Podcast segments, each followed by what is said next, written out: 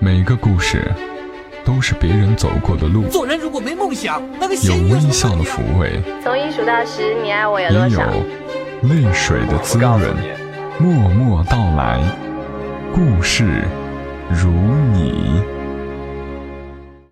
默默到来，故事如你。这里是由喜马拉雅独家播出的《默默到来》，我是小莫，在每个周三的晚间和你相伴，和你聊聊我们平凡人身上所发生的故事。好些听友知道小莫怀宝宝了的消息后，就会有些担心呀，那生完宝宝那两个月，岂不是没有节目听了吗？还有一位听友的留言让我特别感动。他叫大宅门 YU，他说：“给你一年的时间养胎去做啥节目？明年这时候我还在这儿。”真的，这样的留言差点让我流下泪来。谢谢你的这一句“还在这儿”，听友的不断增加，我是非常开心的。而那些听了就没有走的，却让我对这里更是充满感情和不舍。大家放心啦，虽然怀宝宝了，录节目也确实比以往要辛苦很多，气息不那么顺畅，说一会话就要歇一会儿，但是这一个礼拜两期的节目还是能坚持的，总是要挣点钱才行啊，毕竟养育一个孩子是要花很多钱的嘛。那我也会提前多录几期节目，坐月子期间你们不用担心没有节目听，还是希望你们能够继续守候在这里。想一想啊，宝宝的干妈蔡耀耀在顺产前，她还在写文章，刚顺产完又写下了那篇让人惊叹的网络热文《顺产是一种怎样的体验》。他都这么厉害了，我也不能太弱，是吧？那今天小莫会和你们来分享一个什么样的故事呢？这个故事就来自于蔡耀耀，他的笔名是蔡耀耀，不吃药，蔡元培的蔡，需要的药，非常开心。继吃饱了才有力气谈恋爱之后，他的第二本新书上市了，叫做《姑娘，你是你自己，不同于任何》。我记得电视剧《似水年华》里有一段对白，文说：“男人是怎么长大的？大概是因为女人吧。”英说：“那女人呢？女人是因为爱上一个男人而长大的，所以爱情是可以让人成长的。”在蔡耀耀这本新书《姑娘，你是你自己，不同于任何》里面，收录了四十一个情感故事。他想告诉所有姑娘，你们终将拥有属于自己的人生和爱。在这本书里有四个部分，第一个部分是他海洋。蔡耀耀用“知我者谓我心忧，不知者谓我何求”来总结的这一部分，而我今天来和你分享的。就是这一部分里的一个故事，叫做夜跑。而我又很喜欢“知我者谓我心忧，不知者谓我何求”这句话，所以让它成为了今天的标题。好了，现在给你们讲故事，《夜跑》，作者蔡耀耀。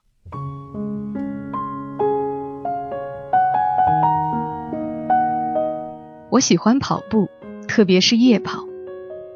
等整个城市的晚高峰过去后，路边小草地上跳舞的大妈散去后，还有那些挤满了人行道、牵着手散步的情侣也回家后，我就可以换上一件舒服的 T 恤衫，穿起最心爱的亮黄色跑鞋，塞上耳机，出门开始我的夜跑之旅。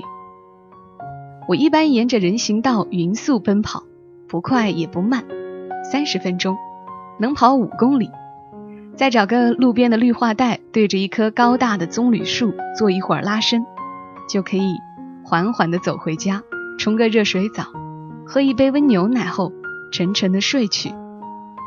整个过程由于夜晚的宁静而变得格外舒适，不会有太喧闹的车流，也不会有太多叽叽喳喳的吵闹。我可以一边跑步，一边享受我喜欢的音乐。甚至连柔和的路灯、夜里露水的潮湿气味，都使我着迷。对这样的惯性，我感到异常满意。简单而纯粹，不需要付出很多精力，就能获得优质的睡眠和相对健康的体魄。而跑步的过程中会释放足够的多巴胺，让我心情愉悦。能在这样祥和的夜里一直跑下去，是我目前最喜欢的事情。唯一感到有一点点不满足的是，我每次跑步的时候都必须带上我的钥匙，看起来似乎是小事儿，但是却异常麻烦。我家有两道门，加上小区的门禁，噼里啪啦也是一串。我尝试过专业的跑步腰包和手臂带，不知道是不是心理作用，我总觉得不舒服，感觉那串钥匙在包里诡异的跳动着。我没跑几步就被那种颤颤的感觉弄得心烦气躁，呼吸纷杂。当然，更不舒服的是放在口袋里，鼓鼓囊囊的一大包。最后，我只能每次都把钥匙紧紧地握在手心里，不论怎么跑，也不敢放开手掌，不然钥匙会甩掉。一次跑得兴起，我忘记了手中的钥匙，想做手刀状奋力来个小冲刺。结果钥匙好死不死被甩进了下水道的缝隙里。那晚我狼狈的带着一身汗臭去闺蜜家睡了一晚沙发，第二天还得找开锁公司才进得了门。倒霉！我向大刚抱怨，他是我的好拍档，也是一个损友。他一边来抢我的早饭，一边冷笑着说：“谁让你没事儿非要在晚上跑步？”和我一样在早上跑多好啊，迎着朝阳，多么积极向上。我白了他一眼，不想解释。大刚继续唠唠叨叨的在我耳边说：“女孩子大晚上跑步不安全，这次钥匙掉了进不去家门，下次要是碰上抢劫的怎么办？要是再坏一点……”大刚忽然顿住，上下打量了我一番，估计也就是抢劫了。我终于反应过来，恨恨地抢回他手里的包子，不去理他。才不要李大刚这种人的意见呢！我继续在晚上跑步，不想因为这一点点的小不爽就放弃整个夜跑的乐趣。钥匙的这点小麻烦，比起那些安静和舒适的奔跑体验，简直不值一提。终于有一天，我继续握着我的钥匙，在夜里匀速自在地奔跑。但一定是在经过那个拐角的时候太暗了，没有看见那块碍事的石头，才会一下子摔了个狗吃屎，膝盖火辣辣的疼不说，手里的钥匙也咕噜噜的飞了出去，一直滚进了该死的下水道。我也没有带电话和钱包，只好爬起来揉了揉红肿的膝盖，狼狈的跑去找大刚求助。你是不是摔了一跤？然后弄丢了钥匙，也没有带钱和手机，所以只能跑来求助。大刚打量了我一番之后，发表了他的猜测。可惜的是，全部猜对了。他露出一个得意的笑容。我早就和你说了，不要半夜跑步，怎么样？我说对了没有？不过嘲讽归嘲讽，他还是帮我喊了开锁师傅，又拿上钱包陪我回去处理。在师傅砸门的时候，还跑去小区门口的便利店给我买了牛奶。折腾了一个小时才进门，我疲惫的只想一头扎进被子里昏死过去。大刚，谢谢你，改日我再请你吃饭。我打算关门送客，大刚却伸手拦住了门。你还会再丢钥匙的。他一副气定神闲的样子，不如。不如以后我就在家里等你回来好了，这样你就不用带钥匙，也能好好跑步了。我的脑子有点转不过来了，只感觉大刚那张熟悉的大脸忽然离我越来越近，直到在我额头上留下一个轻轻的吻。他用从未有过的语气对我说：“晚安。”我忽地感到前所未有的踏实。将门掩上之后，我也情不自禁地微笑起来，自己对自己说：“好吧，那以后你就在家等我吧。不用带钥匙的夜跑，似乎是更好了呢。”甜甜的空气里弥漫。着你的气息，温柔眼睛像闪烁的星，就融化在你眼神里。好啦，夜跑的故事讲完了，特意选了一个适合春天的故事，简单的，温暖的。你是不是也想去跑步了呢？在这本书里收录的都是这种短篇的故事，睡觉前看上两篇，闲暇发呆的时候翻两页，是很好的陪伴。我还非常喜欢这本书里蔡耀耀写下的序言，我想你也会喜欢的。接下来的时间，把序言部分也念给你们听。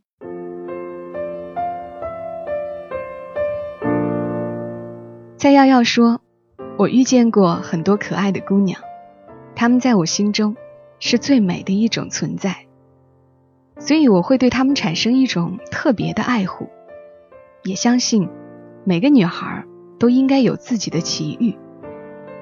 特别是当我自己遭遇过一些事情之后，我更加坚定的相信，每个姑娘都有她们值得被记录的故事。二零一三年十二月，我患病回家，剃了光头。心力交瘁，辞去了所有赚钱的工作，没有收入，没有健康，更没有心思打扮自己，丑到人神共愤。每天穿着一套棉睡衣，除了去医院就是死宅在家。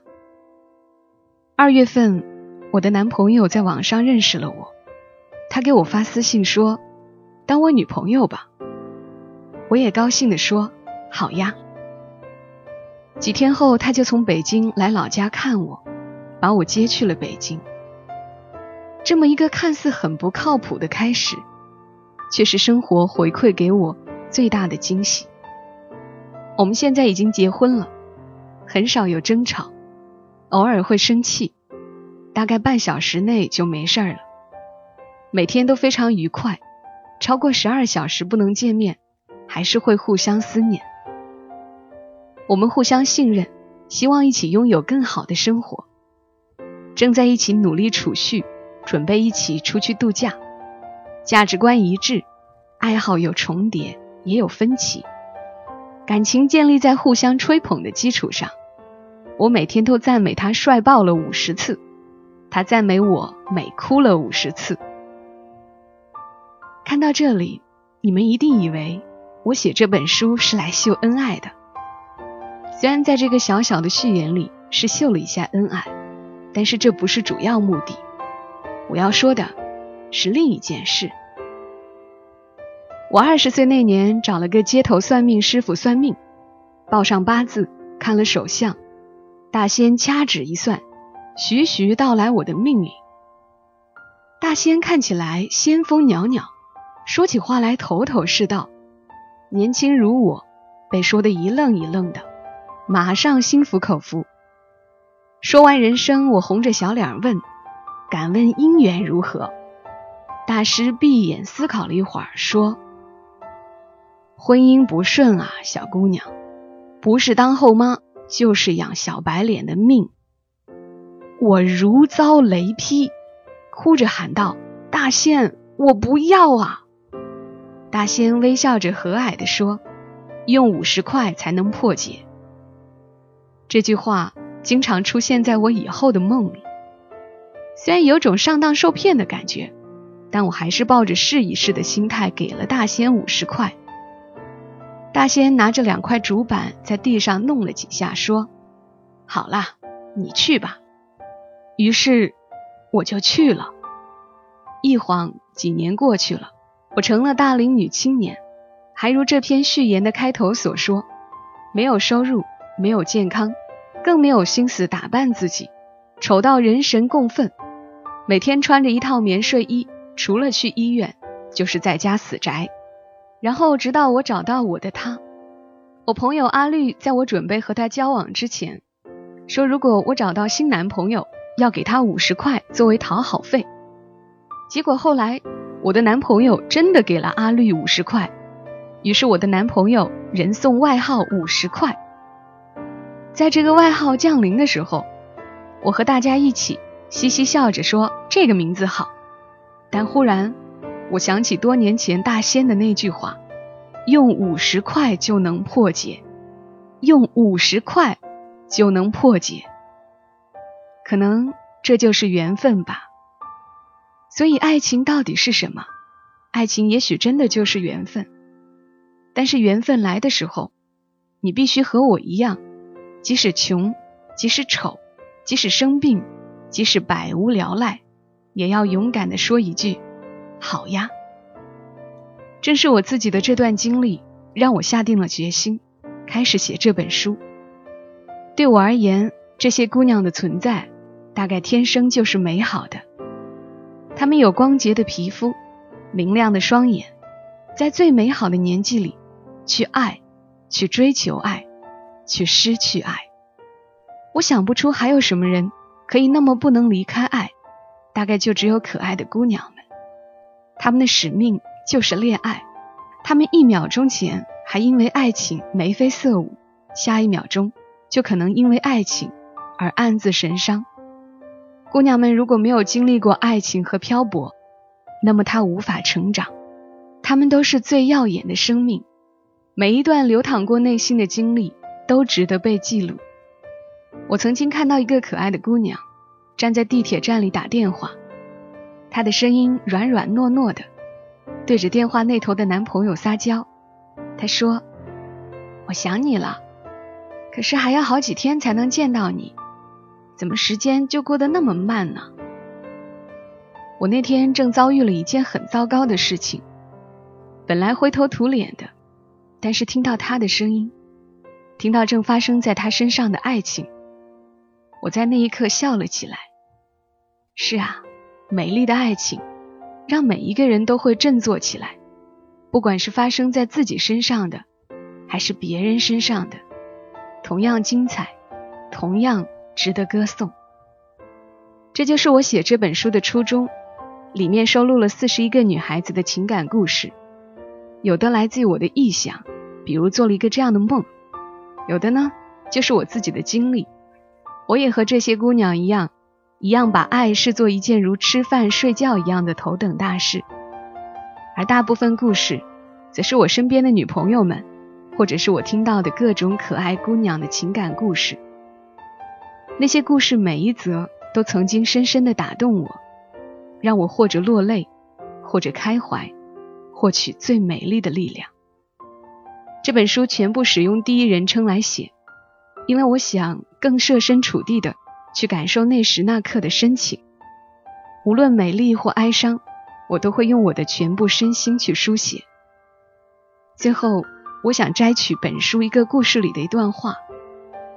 我们就这么一直在一起，从来没有过波澜。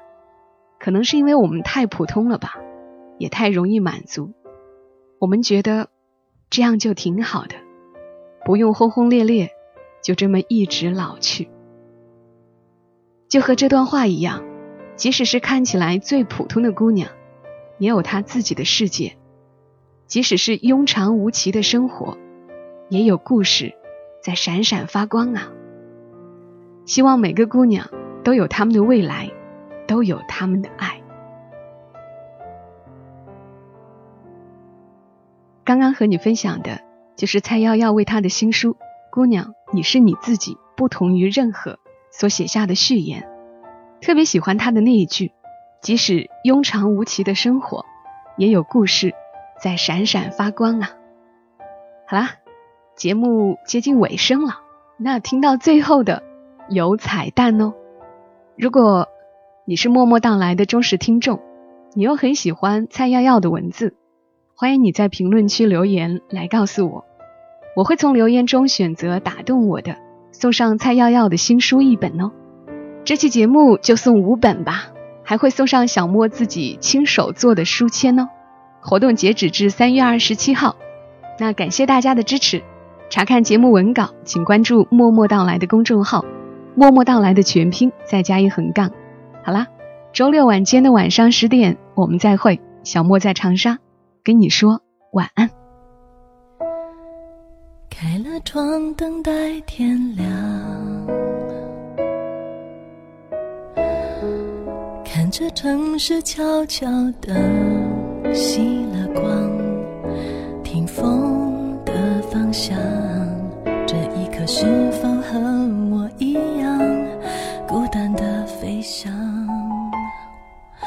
模糊了眼眶。广播里那首歌曲。重复当时那条街，那个你，相同的桌椅，不用言语就会有默契，这份情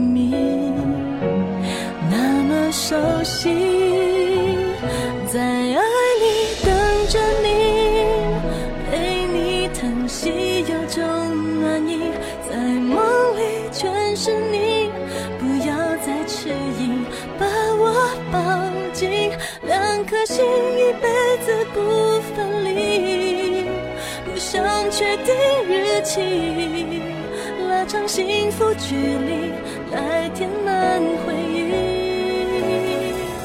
在爱里等着你，未来变得那么清晰，在爱里全是你，思念让心跳无法呼吸。